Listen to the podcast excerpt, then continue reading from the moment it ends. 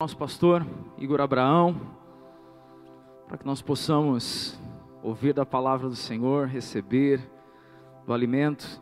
Você na sua casa, feche os seus olhos mais uma vez e vamos agradecer ao Senhor por essa manhã e orar pela vida do nosso pastor. Pai, nós nesse momento, nós queremos clamar a Ti, para que mais uma vez o Senhor venha abrir os olhos do nosso coração e venha gerar sobre nós espírito de sabedoria, derrama sobre nós espírito de sabedoria e revelação, Pai. Pai, derrama da tua unção, assim como em 1 Samuel 16, o profeta lançou um chifre cheio de óleo sobre a cabeça de Davi, e naquele instante o Espírito do Senhor se apoderou de Davi. Que o Senhor venha com um derramar de óleo bem especial sobre a vida do nosso pastor agora, Pai. Que ele seja tomado agora pelo teu Espírito e venha proclamar a tua palavra, a palavra do Evangelho, em nome de Jesus. Amém. Bom dia a todos, amigos, amigas, irmãos, irmãs, povo de Deus. Mais uma vez estamos aqui para compartilhar essa palavra de vida, de esperança num momento tão sensível da nossa humanidade. É, o Senhor vem para nos socorrer, o Senhor vem para nos suprir, o Senhor vem para nos orientar, para nos alinhar ao coração dEle. Eu gostaria de compartilhar com todos, é, nessa manhã tão especial, um texto muito conhecido, Salmo de número 23. Você pode abrir aí comigo a sua Bíblia.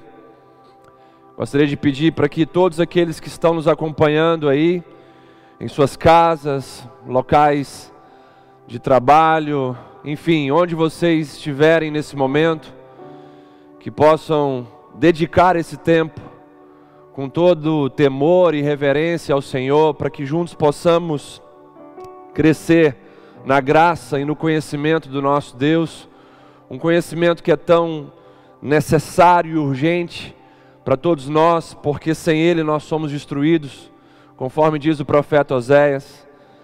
Então, que esse tempo que estamos oferecendo ao Senhor seja um tempo de qualidade. Provérbios 23, 26 vai falar: Dá-me, filho meu, o teu coração.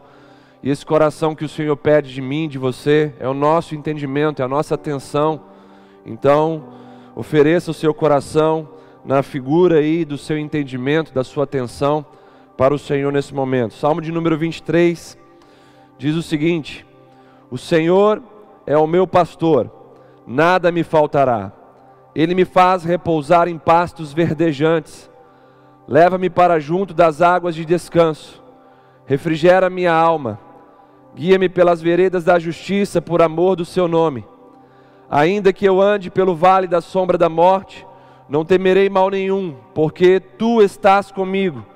O teu bordão, a tua vara e o teu cajado me consolam. Preparas-me uma mesa na presença dos meus adversários.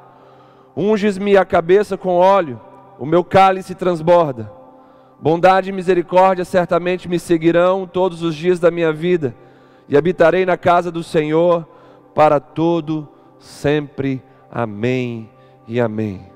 O tema da minha mensagem é: O Senhor é o nosso pastor. O Salmo 23 é provavelmente a passagem mais conhecida do Antigo Testamento. É um testemunho de Davi a respeito da fidelidade do Senhor ao longo de toda a sua vida. Esse salmo retrata o Senhor como pastor e rei de um discípulo. Essa é a canção aflita de uma ovelha assustada. Hoje nós vivemos dias de tensão, Vivemos dias de aflição no mundo inteiro. O povo de Deus também sofre com essa situação e carece do conforto e do cuidado do pastor supremo de nossas almas. O propósito desse salmo é consolar então o povo de Deus em situações adversas, nas horas sombrias de incerteza e de insegurança. Esse salmo então, guarde bem isso, ele é um consolo de Deus para o nosso coração nesse exato momento em que estamos vivendo uma grande crise dentro da nossa sociedade, dentro da humanidade. Davi aqui, ele revela de modo progressivo o seu relacionamento pessoal com o Senhor em três estágios. Primeiro vemos a exclamação de Davi: O Senhor é o meu pastor. Você pode dizer isso aí na sua casa? O Senhor é o meu pastor. Essa é a exclamação de Davi. Então ele continua desenvolvendo o seu relacionamento pessoal com Deus, com o seu supremo pastor, é, em sua expectativa quando ele fala: Nada me faltará, não temerei mal nenhum. Você pode dizer isso? Nada me faltará, não temerei mal nenhum. E no terceiro estágio desse relacionamento progressivo que Davi expressa aqui com o seu Deus, com o seu supremo pastor, ele exulta. A exultação de Davi é demonstrada quando ele diz: O meu cálice transborda. Você pode dizer isso também aí na sua casa: O meu cálice transborda. Então nós vemos aqui Davi é, expressando o seu relacionamento pessoal, íntimo, com o Supremo Pastor de nossas almas. Nessas três demonstrações aqui, nesses três estágios, a sua exclamação, a sua expectativa e a sua exultação. Esse é o momento de nós desenvolvermos o nosso relacionamento pessoal com o nosso Supremo Pastor exclamando que Ele é o nosso pastor, demonstrando a nossa expectativa nele, que nada nos faltará e não temeremos mal nenhum, e também manifestando a nossa exultação, dizendo: O meu cálice transborda, o nosso cálice transborda da provisão de Deus, no momento onde a escassez é anunciada no mundo inteiro. Assim como Davi, no momento de aflição, no momento onde ele teve que passar ali pelo vale da sombra da morte, nós precisamos, em nome de Jesus, também desenvolver esse relacionamento pessoal com o Supremo Pastor de nossas almas manifestando a nossa exclamação, a nossa expectativa e a nossa exultação. O ápice dentro do Salmo de número 23, sem dúvida alguma, é o vale da sombra da morte. E quando nós falamos do vale da sombra da morte, nós podemos aplicar isso claramente nos dias em que nós vivemos. E é no vale da sombra da morte que Davi nos ensina a desenvolvermos de maneira intensa, sincera, verdadeira o nosso relacionamento com o supremo pastor de nossas almas. O pensamento chave do Salmo de número 23 é: não terei falta de nada. Guarde bem isso no seu coração. Não terei falta de nada. É o pensamento chave do Salmo de número 23. É a essência desse salmo. Portanto, nenhuma incerteza deve me assustar enquanto o Senhor for o meu pastor. Sabe de uma coisa? É, é um salmo que é conhecido por boa parte da humanidade, mas para que ele possa fazer efeito nas nossas vidas, é necessário nós fazermos uma transição de ouvintes, de clientes para ovelhas. Nós vivemos numa geração de muitos clientes do sistema religioso. E enquanto clientes, nós nunca vamos acessar aquilo que apenas um filho, uma ovelha pode acessar. É necessário que você aí na sua casa entenda isso. Para que você possa des desfrutar do privilégio que é ser cuidado pelo Supremo Pastor de nossas almas. Você precisa se tornar ovelha. Você precisa se tornar filho de Deus. Você precisa se tornar um verdadeiro adorador. Apenas na condição de ovelha, que engloba também a questão do filho, a questão do verdadeiro adorador que Deus procura, nós então desfrutaremos do cuidado do Supremo Pastor de nossas almas. Esse deve ser o padrão de pensamento que modela o nosso comportamento nesse momento. Nós precisamos pensar como ovelhas e assim nós nos comportaremos como ovelhas. é o padrão de pensamento que vai modelar todo o nosso comportamento.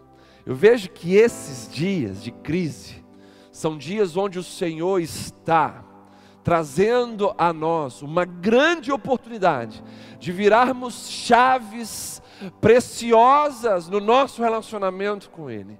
É o tempo de você se tornar de fato um filho, um verdadeiro adorador, uma ovelha. É, é de fato o tempo onde você precisa aproveitar essas oportunidades de ser uma pessoa melhor. Eu tenho falado isso desde o início desse lockdown, desse confinamento da sociedade. A crise, ela precisa nos fazer pessoas melhores. A maior tragédia na minha vida e na sua é passar por essa crise e permanecermos as mesmas pessoas. Portanto, hoje, essa manhã, uma manhã especial, em que o Senhor está falando com você aí na sua casa. Ei, filho, ei, filha, transicione a sua vida para um lugar mais alto, para um nível mais profundo de intimidade comigo. É tempo de você se tornar ovelha, para desfrutar de fato dos cuidados do Supremo Pastor de nossas almas. É tempo de pensar como ovelha, para que você possa então ter todo o seu comportamento modelado por aquilo que você pensa. Diante desse salmo que tem em sua essência a provisão de Deus, não terei falta de nada. Podemos aqui fazer, nesse momento, um breve resumo sobre essa essência da provisão de Deus. Eu não terei falta de descanso ou provisão, por quê? Porque o meu Supremo Pastor me faz deitar em verdes pastos.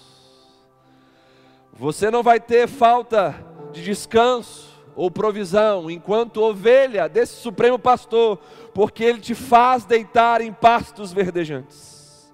Nós não teremos falta de paz, por quê? Porque Ele nos guia mansamente às águas de descanso. Nós não teremos falta de restauração ou incentivo quando enfraquecermos, falharmos ou cairmos. Por quê? Porque Ele refrigera a nossa alma. Nós não teremos falta de propósito ou direção, por quê? Porque Ele nos guia pelas veredas da justiça. Nós não teremos falta de coragem quando o nosso caminho estiver escuro, por quê? Porque ainda que andemos pelo vale da sombra da morte, não temeremos mal algum. Nós não teremos falta de companhia, por quê? Porque Ele estará conosco. Nós não teremos falta de conforto, por quê? Porque a tua vara e o teu cajado nos consolam. Nós não teremos falta de recompensa, por quê? Porque Ele prepara para nós uma mesa perante a presença dos nossos inimigos. Nós não teremos falta de poder ou capacitação, por quê? Porque Ele nos unge a cabeça com o seu óleo. Nós não teremos falta de abundância, falta de satisfação e de plenitude, por quê? Porque o nosso cálice transborda. Nós não teremos falta da presença permanente de Deus. Por quê? Porque certamente a sua bondade e a sua misericórdia nos seguirão todos os dias de nossas vidas nós não teremos falta de segurança e comunhão vertical, por quê? Porque habitaremos na casa do Senhor por longos dias. Nós não teremos também falta de adversidades e desafios, por quê? Porque nada nos faltará. E muitos pensam que esse nada nos faltará envolve apenas coisas que nós precisamos e que são coisas boas, coisas que não envolvem desafios e adversidades. Certamente o nosso Supremo Pastor, ele é um pastor responsável. Ele sabe que as ovelhas crescem em cima de desafios. Então, para mim, para você que somos ovelhas do bom pastor, nós não teremos falta de desafios e de adversidades, porque são nesses cenários que nós ganhamos ferramentas e armas essenciais que Deus estará colocando em nossas mãos para que possamos ser pessoas ainda mais relevantes para essa sociedade, para nossa família e para o eterno propósito de Deus Pai Todo-Poderoso. Analisando de maneira ainda mais profunda esse salmo de número 23, como o pastor Felipe falou no início dessa é, transmissão, desse culto, é, pegue aí a sua Bíblia, não deixe de lado, é, pegue o seu caderno de anotações e vamos juntos crescer aqui nesse conhecimento, assim como nós ministramos recentemente sobre Eclesiastes capítulo 3, uma mensagem muito profunda, expositiva, onde nós destrinchamos de maneira muito incisiva aquilo que o texto estava dizendo para nós. Da mesma maneira, nós vamos fazer agora com o Salmo de número 23. Vamos dar alimento para você, um alimento encorajador, um alimento que vai fazer com que você se posicione de maneira correta perante aquilo que o Senhor está comunicando ao seu coração nessa manhã. Verso número 1 vai dizer que o Senhor é o nosso pastor, o Senhor é o meu pastor. Para Davi, a ovelha, Deus era o seu próprio pastor. Davi aqui está bem posicionado enquanto ovelha. E para, para Davi, o Senhor era o seu próprio pastor. Não apenas o pastor do grande rebanho da humanidade, mas o pastor pessoal que o chama pelo nome e cuida dele como indivíduo especial. Ai, irmãos, amigos, povo de Deus, isso aqui toca muito profundo em meu coração. O Senhor, Ele é o nosso pastor pessoal, que nos chama pelo nome e cuida de nós como indivíduos especiais. Aqui, essa expressão, o Senhor é o meu pastor, deixa bem claro para mim, para você, que esse relacionamento entre ovelha e pastor é um relacionamento próximo, é um relacionamento pessoal. Foge desse contexto de generalizar as coisas, de, de generalizar um relacionamento. Não. Aqui nós temos o Senhor como o nosso pastor, o meu pastor o seu pastor. No mundo cheio de exigências pessoais, nós podemos contar assim como Davi, com um pastor pessoal, que conhece tudo ao nosso respeito e nos trata de maneira peculiar e individual. Eu sou diferente de você que me ouve aí. Deus sabe disso. Ele nos trata de maneira peculiar e individual.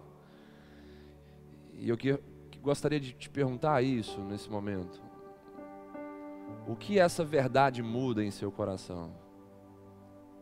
Saber que você tem um pastor pessoal, um pastor que te trata de maneira peculiar, te trata no individual. O que que isso muda no seu coração aí? Aquele que nos ama é quem nos conhece melhor e aquele que nos conhece melhor é quem se importa mais conosco. O Senhor é o meu pastor. Isso fala de uma relação pessoal, íntima e próxima. Então, guarde isso no seu coração. Uma verdade que transforma, uma verdade que consola em tempos onde as pessoas estão cada vez mais exigentes.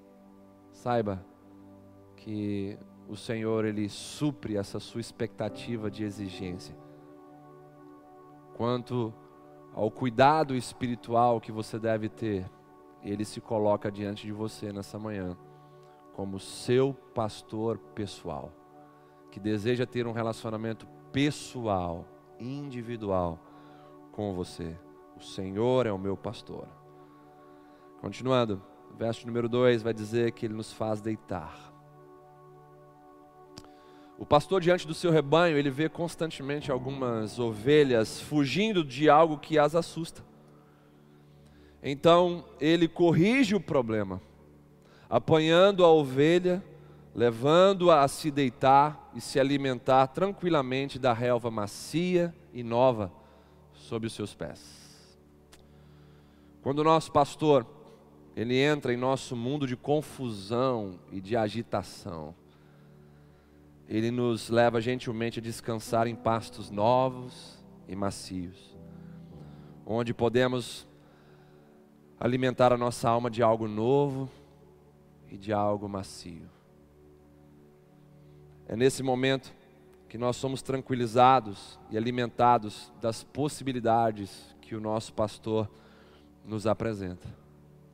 Sabe, muitos hoje estão dentro desse contexto de perturbação, nós ministramos isso recentemente, falando sobre serenidade.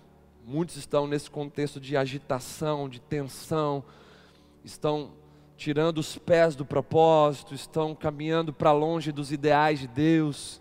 E aí é nesse momento que o nosso bom pastor, o supremo pastor de nossas almas, nos pega, nos retira então desses lugares de agitação, de perturbação, desses pastos espinhosos e sufocantes e nos traz para junto de seus pés, em pastos macios, em uma relva nova, trazendo para nós a condição de nos deitarmos e de nos alimentarmos junto aos seus pés. Ah, queridos, esse é o tempo de permitir que o nosso pastor nos deite. Essa palavra deitar-me faz fala de nos tirar da correria que as nossas pernas e os nossos pés nos impõem em tempos de crise, onde nós somos tentados a correr, a nos movimentar para lá e para cá, mas se nós estivermos deitados, toda essa correria dos nossos pés, essa agitação dos nossos pés, ela se torna então vencida. Por isso que o texto está dizendo que ele nos faz deitar, ele vai então trazer para nós a condição de nos libertar da correria dos nossos pés em tempos de crise. Então ele nos deita, tira a correria dos nossos pés e nos insere dentro de uma postura de descanso. Deitar é uma postura de descanso. E então, deitados, num pasto novo e macio, Ele vai nos alimentar com as suas possibilidades, em meio à intoxicação de nossas impossibilidades. É nesse momento onde o bom pastor, o supremo pastor de nossas almas,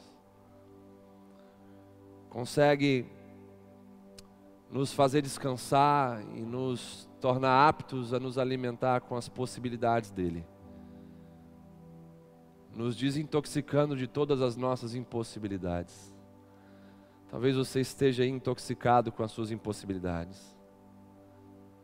Será que eu vou conseguir permanecer empregado? Ah, é praticamente impossível que eu não seja infectado com esse vírus. Será que eu vou sobreviver? E aí você começa a levantar um monte de impossibilidades no seu coração. Isso mostra a realidade da, da sua agitação. Isso mostra a correria dos seus pés. Andando para lá e para cá. No seu coração, na sua mente. Uma correria desenfreada aí nessa manhã, Deus vem e fala com você que Ele é o seu bom pastor e que Ele pega você, tira desses pastos opressores, espinhosos, que estão sufocando sua alma e traz você para pastos macios, com alimento novo e te deita, te coloca numa posição de descanso. E assim passa a alimentar a sua alma com as possibilidades dele desintoxicando o seu coração de todas as suas impossibilidades. O Senhor é meu pastor, deitar-me faz. Continuando a nossa reflexão profunda dentro do Salmo de número 23, ainda no verso de número 2, a palavra vai dizer: Guia-me mansamente às águas de descanso, ou às águas tranquilas. As ovelhas diante da caminhada, da jornada que o pastor propõe a elas, sofrem cansaço, ficam exaustas, precisam passar então um bom tempo bebendo do rio que corre nas proximidades para então se revigorarem. Mas as ovelhas, elas têm medo da água que corre rapidamente, provavelmente pela possibilidade das águas agitadas encharcarem seus pesados casacos de lã e assim afundarem nas águas. Então o pastor, sabendo dessa situação, conhecendo suas ovelhas, as conduz para as águas calmas e pacíficas, onde podem beber e se revigorarem sem medo.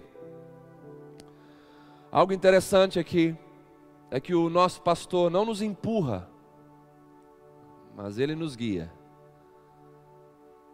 O nosso pastor não nos violenta, ele nos guia, ele nos conduz.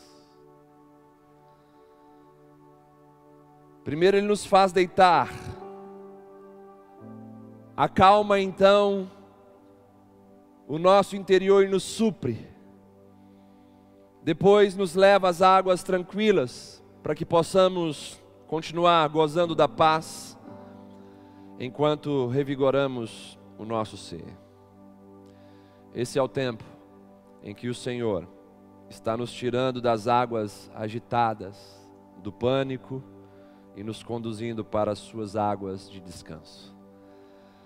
Ah, queridos, sabe, quando nós estamos aqui na presença de Deus, e ela é real, me arrepio todo aqui nesse lugar, nós conseguimos entender a realidade desse texto de modo, de modo muito mais visceral.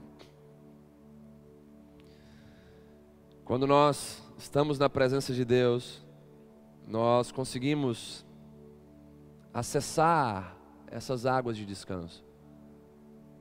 Nós conseguimos nos ver libertos das águas agitadas, que o mundo quer fazer com que a gente se arrisque para tentar bebê-las. E muitos estão se afogando Muitos estão sendo levados pela correnteza de tantas informações pesadas, carregadas de sentimentos destrutivos, proporcionando a nós tantas coisas ruins.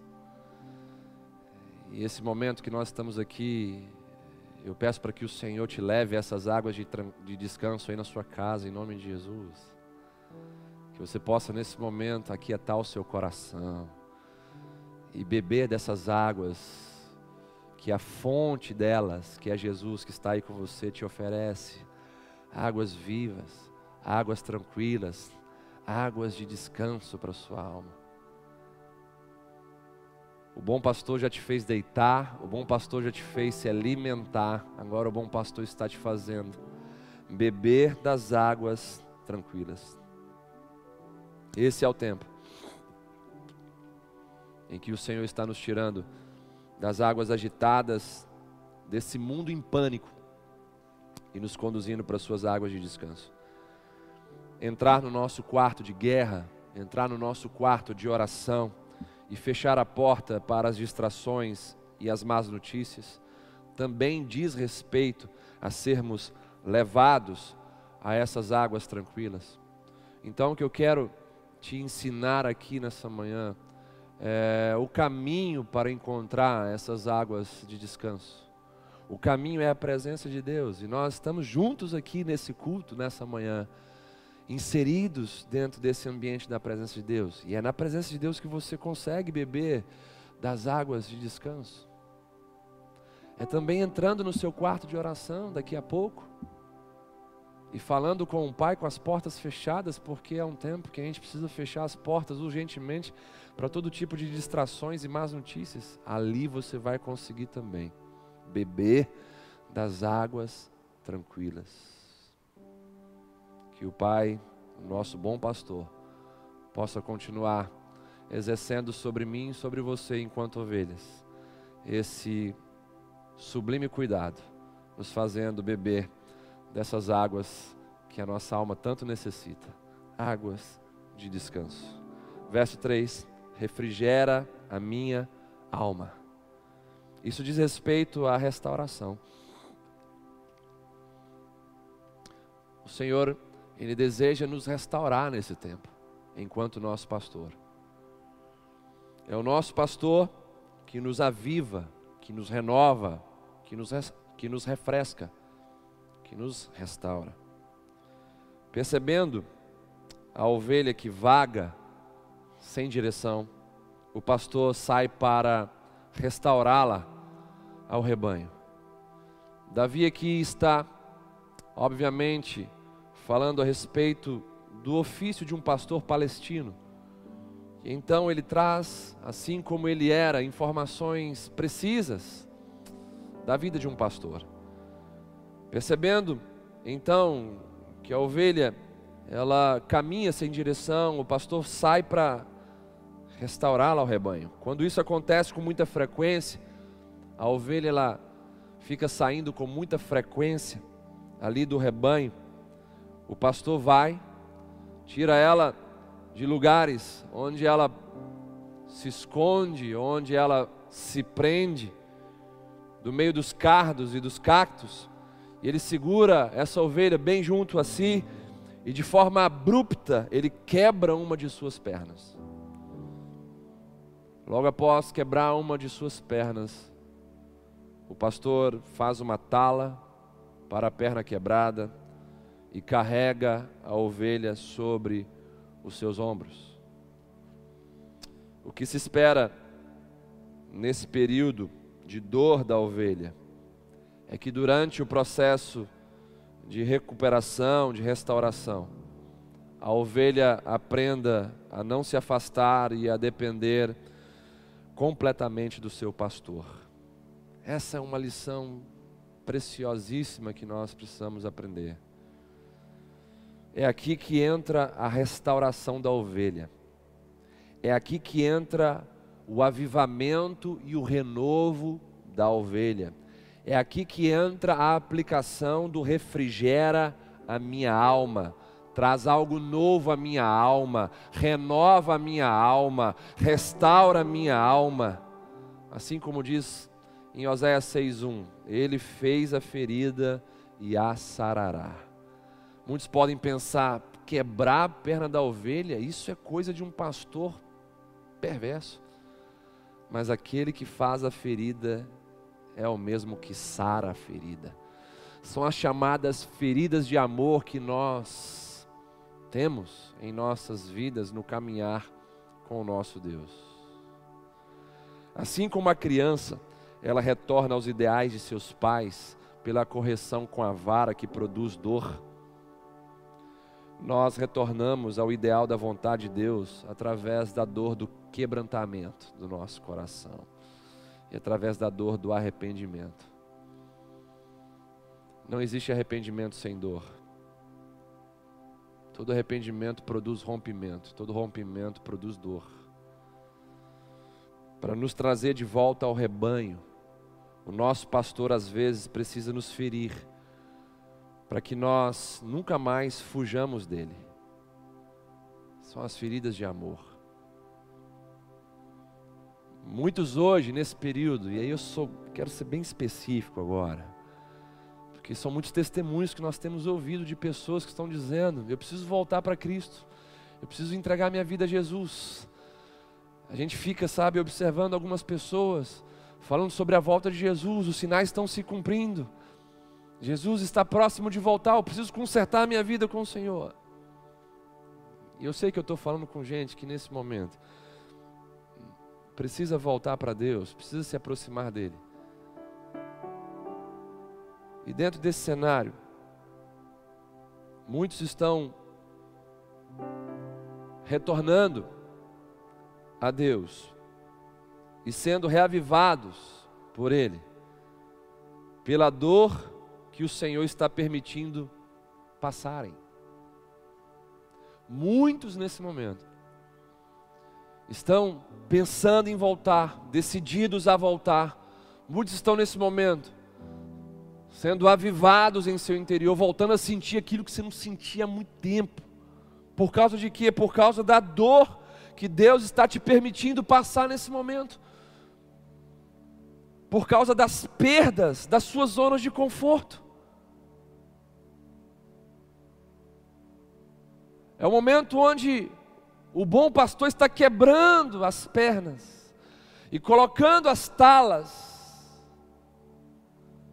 e inserindo pessoas nesse processo de restauração. Enquanto a ferida vai sendo sarada, a alma vai sendo avivada. Enquanto a ferida vai sendo curada, a sua alma vai sendo restaurada. O refrigério da nossa alma sempre vem depois da dor do rompimento. A verdadeira paixão nasce sempre do cenário de angústia. E o local da ruptura será sempre mais forte do que era antes.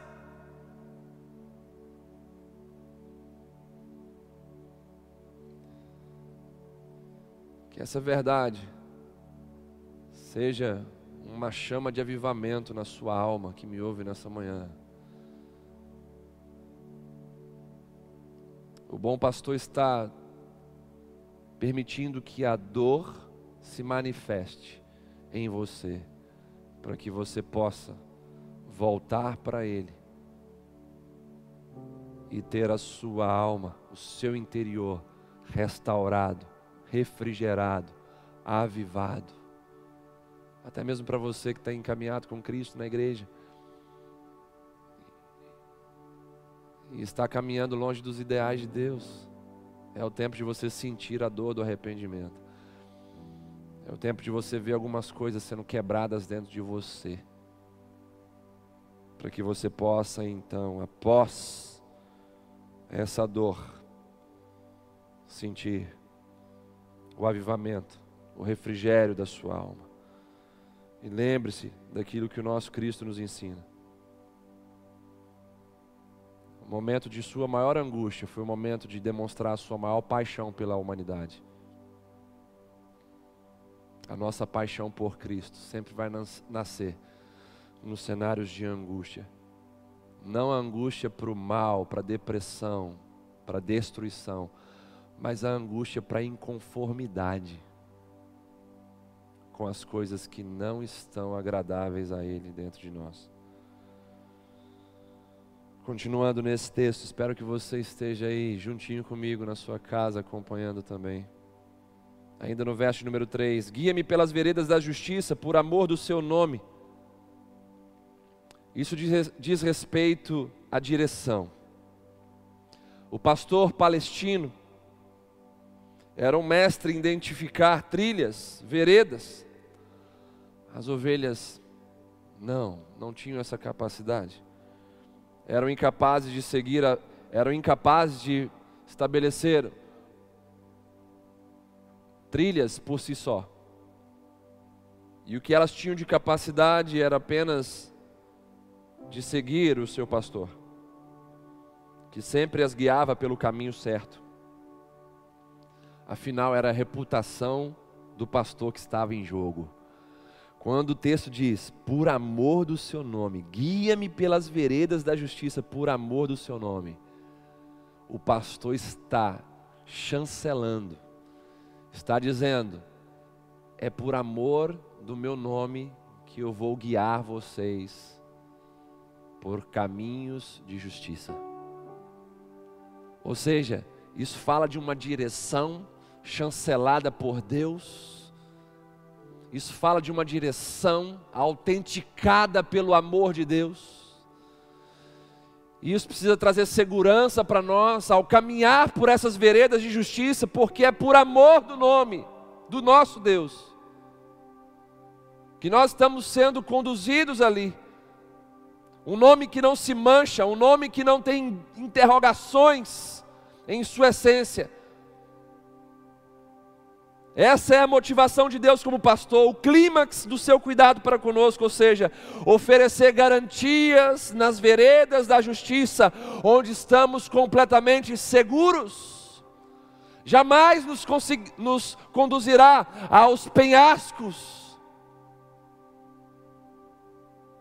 sem proteção, aos buracos, aos abismos Esse é o tempo de sermos guiados pelos caminhos da justiça do nosso Deus. Ele nos conduz nesse caminho com a garantia do seu nome. Que isso sirva de incentivo, de encorajamento para você, que está questionando os caminhos de Deus para a sua vida. É tempo de entender que o nosso Deus nunca falhou, nunca vai falhar conosco. É tempo de entender que os caminhos do Senhor são mais elevados do que os, do que os nossos. E que nós podemos sim confiar cegamente nesse caminho, porque Ele garante que nós trilharemos em segurança em suas veredas de justiça. Ele nos conduz nesse caminho, com a garantia do seu santo e poderoso nome.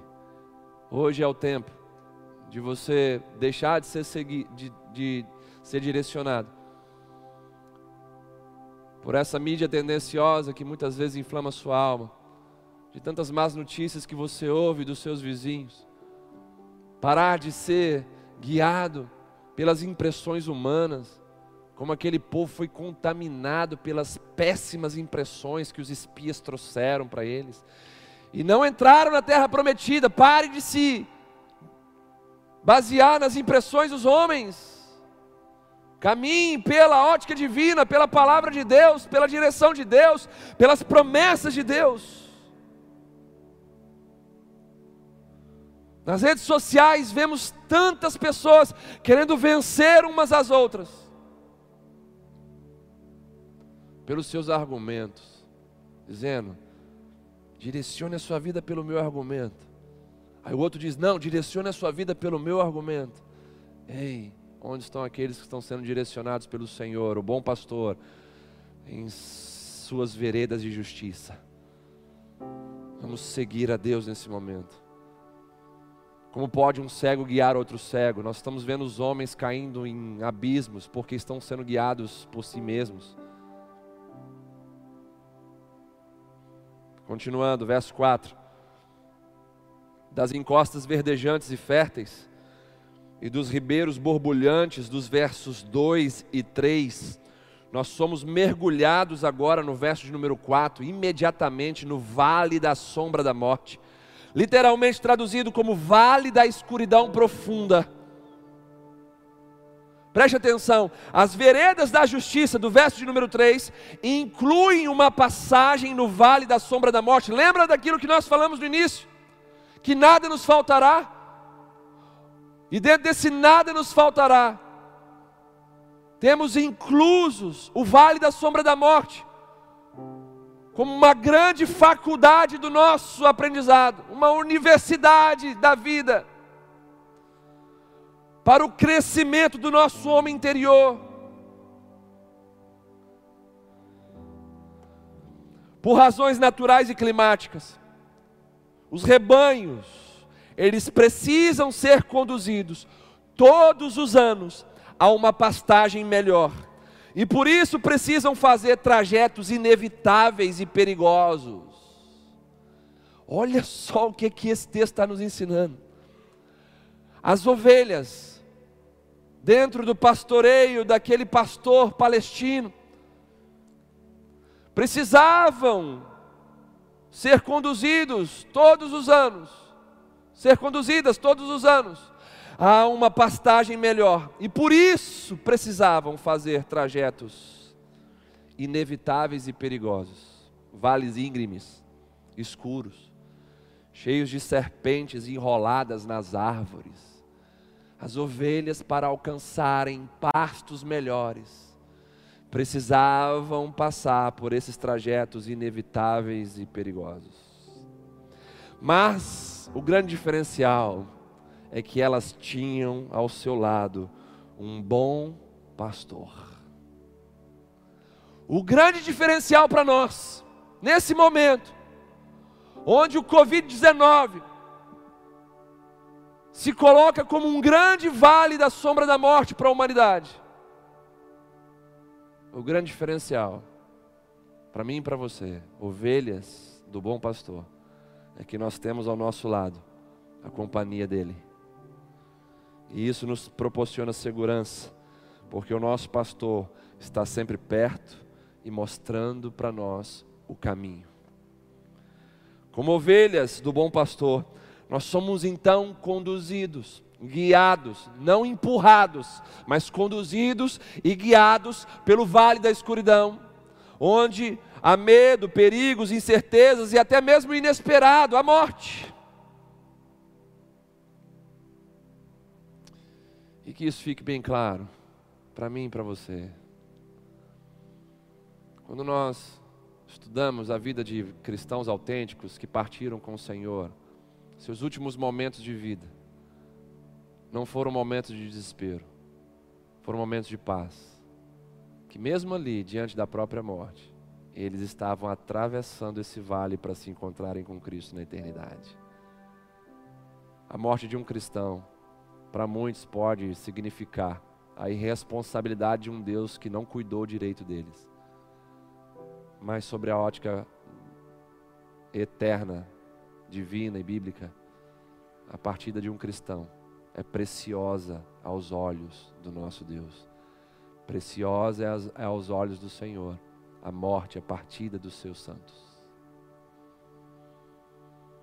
O nosso pastor sabe que a única maneira de alcançarmos novas pastagens de maturidade cristã é passando pelos vales escuros, estreitos e desconfortáveis, onde ele passa a ser a nossa única segurança. Sabe, queridos, esse é um ensino também muito importante para nós. Passar pelo vale da sombra da morte significa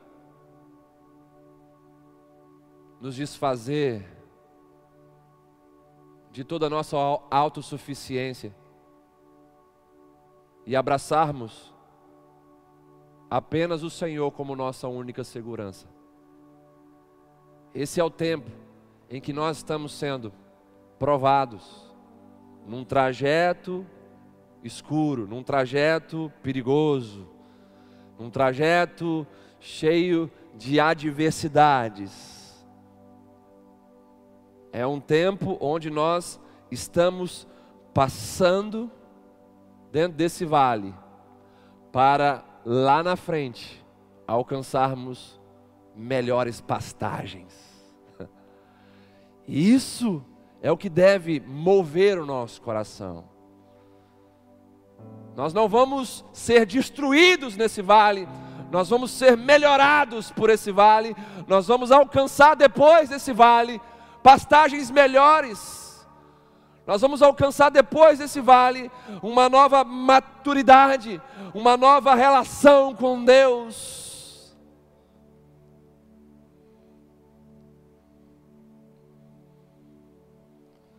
E o texto vai dizer: porque tu estás comigo, estás comigo. Esse é o grande diferencial.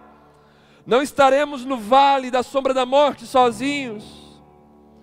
Essa é a verdade que nos liberta do medo. O medo é um sentimento que nos permite ficar sozinhos. O vale da sombra da morte fala de uma transição para pastagens melhores que simbolizam novos níveis de vida espiritual, novos níveis de maturidade. E é isso que essa igreja precisa ter nesse momento. A igreja do Brasil precisa ser liberta da sua autossuficiência. A igreja do Brasil precisa ser liberta das impressões de falsos profetas. A igreja do nosso país precisa ser liberta no meio desse vale perigoso. Ser liberta de questões teológicas que estão apodrecendo a alma do povo precisa ser liberta dessa morfina que está sendo pregada de muitos púlpitos, que não curam o câncer espiritual da alma de muitos que estão recebendo desse tipo de intervenção que só vai fazer com que a alma fique maquiada por algum tempo. Esse é o tempo de nós termos o Senhor como nossa única referência. Esse é o tempo de nós termos o Senhor como nossa única segurança. Onde estão os teólogos da prosperidade nesse momento? Onde estão os curandeiros nesse momento? Tudo isso prova que essas teologias não consistem nas escrituras sagradas, não estão trazendo transformação para o povo.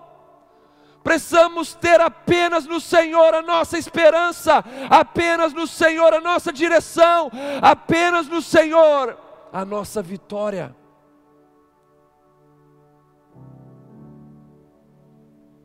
Que a igreja dessa nação saia purificada desse vale da sombra da morte e alcance pastagens melhores, que nesse contexto significam a pura palavra de Deus. Continuando, a tua vara e o teu cajado me consolam.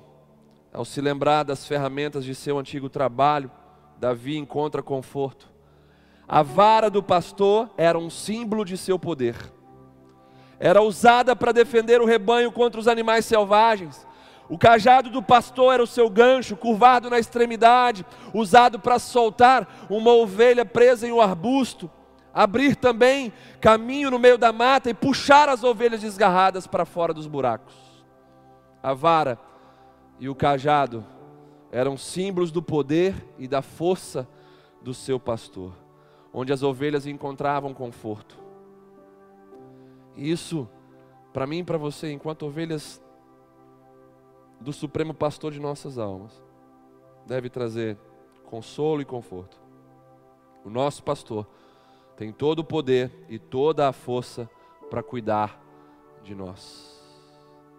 Esse é o tempo onde o Senhor está nos defendendo com a sua vara e nos livrando das prisões e dos buracos com o seu cajado.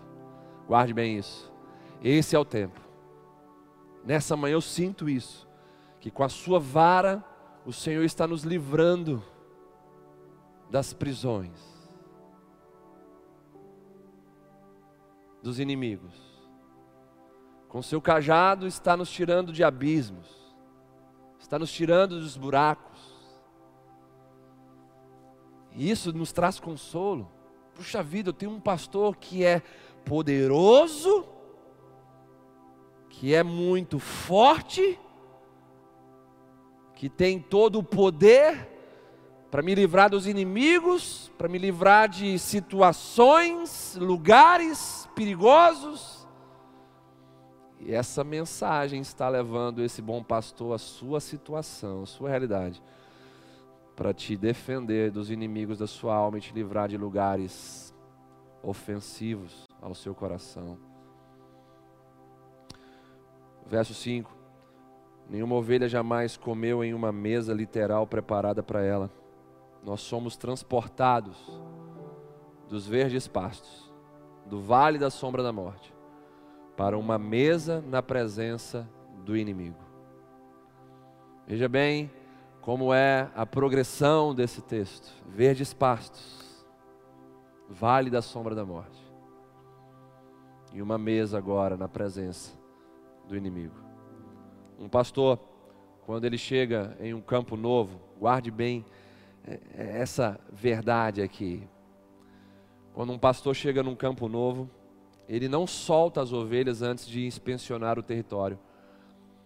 Ele vai procura de víboras, cobras venenosas, que vivem no subsolo e saem de seus buracos atacando as ovelhas pelos narizes delas.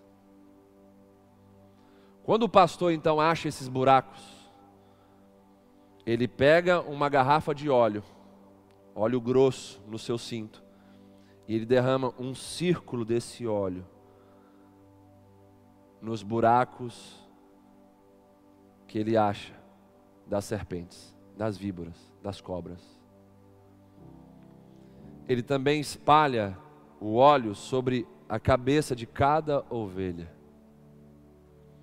Então, quando as serpentes tentam atacar as ovelhas, elas não conseguem atacar, porque os seus corpos lisos não conseguem passar pelo óleo escorregadio que o pastor deixou ali em círculo naqueles buracos. tornando essas serpentes prisioneiras em seus próprios buracos.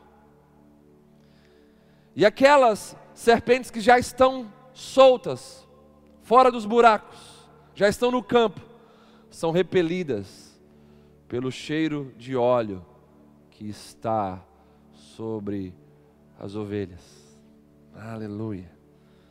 Portanto, de maneira literal, ungindo a toca das serpentes e as ovelhas, o pastor prepara a mesa, a campina, e as ovelhas podem pastar em meio à abundância, na presença do próprio inimigo.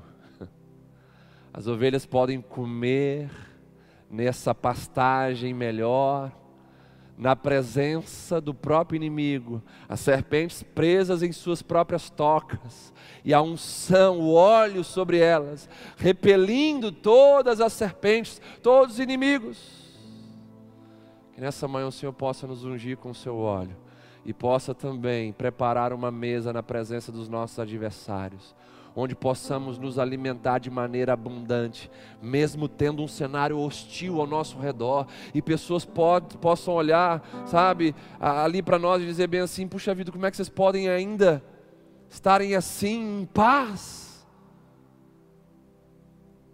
E crescendo nessa situação, tendo tantas coisas contra vocês. Sim, o nosso Deus é poderoso para preparar uma mesa na presença desse sistema opressor chamado mundo, no meio dessas más notícias. O Senhor prepara para mim e para você nessa manhã um grande banquete para nos alimentarmos, porque sobre as nossas cabeças há o seu óleo E a unção que vem desse pastor despedaça todo o juízo, todo jugo. Aleluia. O Senhor prepara uma mesa para nós, frustrando o inimigo, mesmo no meio do campo minado que vivemos. Esse é um tempo onde podemos nos alimentar em abundância da mesa que o Senhor prepara na presença de um sistema opressor. O meu cálice transborda. Continuando no texto.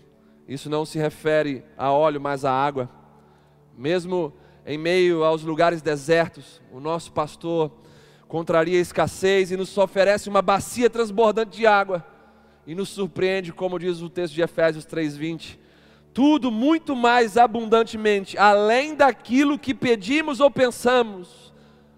Mesmo num cenário de escassez, o nosso cálice transborda mesmo num cenário onde a economia está sendo atacada, o nosso cálice transborda, portas se abrem, o recurso vem, o Senhor traz a, da sua provisão sobre a nossa mesa. Não escassamente, mas abundantemente é o que o texto diz. De fato, o nosso cálice transborda de provisão e a graça do Pai superabunda em nossas vidas. Nesse tempo onde a escassez é anunciada, o nosso pastor supremo nos garante a sua provisão abundante. Por que a sua provisão abundante? Porque o Pai, Ele quer não apenas nos abençoar, mas nos tornar abençoadores, abundante para que nossa necessidade seja suprida e para que outros que estão ao nosso redor possam ser alimentados e supridos também. Verso de número 6: Bondade e misericórdia certamente me seguirão a bondade e a misericórdia são como a escolta celestial. Guarde bem isso, preste muita atenção. Estamos caminhando para o final dessa mensagem. O Senhor está construindo em mim você um profundo entendimento. Estamos analisando de forma detalhada esse salmo mais conhecido da humanidade. Bondade e misericórdia certamente nos seguirão. A bondade e a misericórdia são como a escolta celestial. Alguém certa vez disse, disse que estes são os cães pastores de Deus, sempre perto do seu rebanho, sempre beliscando os nossos, os nossos calcanhares, sempre disponíveis para nos ajudar. Pelo fato de nós todos sermos propensos a vagar e a deixar o nosso Deus, Ele então envia os seus companheiros fiéis atrás de nós a bondade é o que nos conduz ao arrependimento, conforme diz Romanos 2, verso 4. A misericórdia é o que nos traz esperança, conforme diz Lamentações 3, 21 e 22. Quero trazer, pois, à minha memória aquilo que me dá esperança. E o que é isso que Jeremias está falando? São os versos anteriores. As misericórdias do Senhor duram para sempre. O Senhor é bom e as suas misericórdias duram para sempre. Então a bondade nos leva ao arrependimento e a misericórdia nos traz esperança. Os cuidados de Deus, de acordo com essa passagem, o verso 6, nos seguem todos os dias de nossa vida. E então, tendo essa escolta celestial nos seguindo, não existe outro desejo em nossos corações como o que o salmista Davi lista aqui no verso número 6. Habitarei na casa do Senhor para todo sempre. Esse salmo termina com um desejo de perpetuar o relacionamento entre a ovelha bem cuidada e o pastor zeloso. Davi ansiava estar na casa do Senhor, seu lar eterno, porque ele estava na presença do Senhor. Quem está na presença do Senhor quer ficar com o Senhor para todo sempre. Quer habitar na sua casa. O templo físico também fala do ajuntamento do povo de Deus onde ele se manifesta. Fala de você ter esse desejo de estar também no meio do povo de Deus. O objetivo final de Davi era um relacionamento face a face com o seu Senhor. Um relacionamento face a face para sempre. Depois de nós provarmos do cuidado do nosso pastor, eu não sei você, mas eu fico tocado com todo esse cuidado que o Salmo 23 revela para nós. Você vê ele nos deitando, nos provendo, nos levando para as águas tranquilas, nos guiando nos vales perigosos no vale da sombra da morte. Preparando uma mesa na presença dos nossos adversários. E aí você vê tanto cuidado assim, que aí o nosso coração fica como o de Davi, desejando estar com Ele para sempre, pois nele verdadeiramente temos tudo aquilo de que precisamos. Encerrando essa mensagem, para termos um pastor eu falo mais uma vez. Nós precisamos aprender a ser ovelhas. Para usufruirmos de tudo aquilo que esse texto nos oferece, precisamos ser ovelhas do rebanho do nosso Deus. E o que faz uma ovelha? A ovelha obedece. A ovelha se submete. É Deus, é Cristo quem vai à frente dela. A ovelha ouve a voz do seu pastor. E ouvir é diferente de escutar. Ouvir é fazer descer para o seu coração aquilo que você está escutando. E então se dispor a responder aquilo que você escutou. A ovelha reconhece o seu pastor, permite-se ser disciplinada por ele, não se defende, deixa o pastor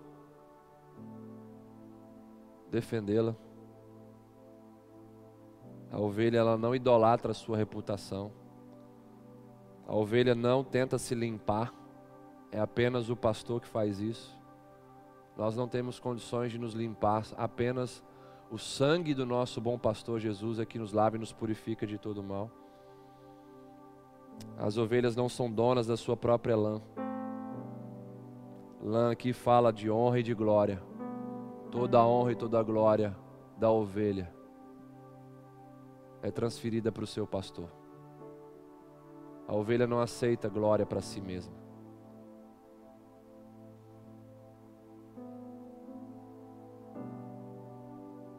Eu, eu quero te convidar nessa hora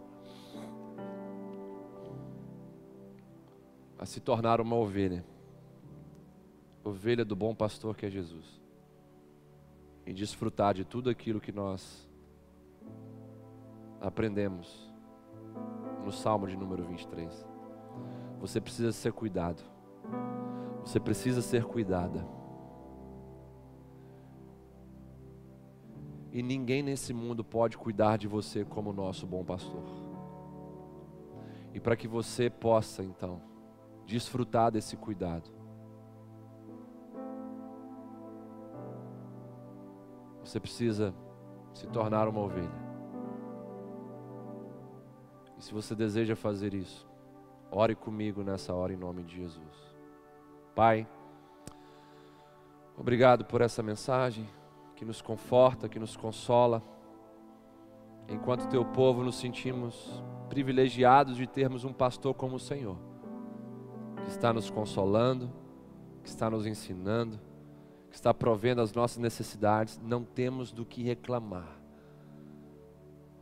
Temos o que comer, o que beber, o que vestir, temos um teto para dormir. O Senhor tem nos proporcionado suas ricas bênçãos. Meu Pai, o Senhor conhece essas pessoas que estão nesse exato momento carentes desse cuidado, precisando ser cuidadas pelo Senhor.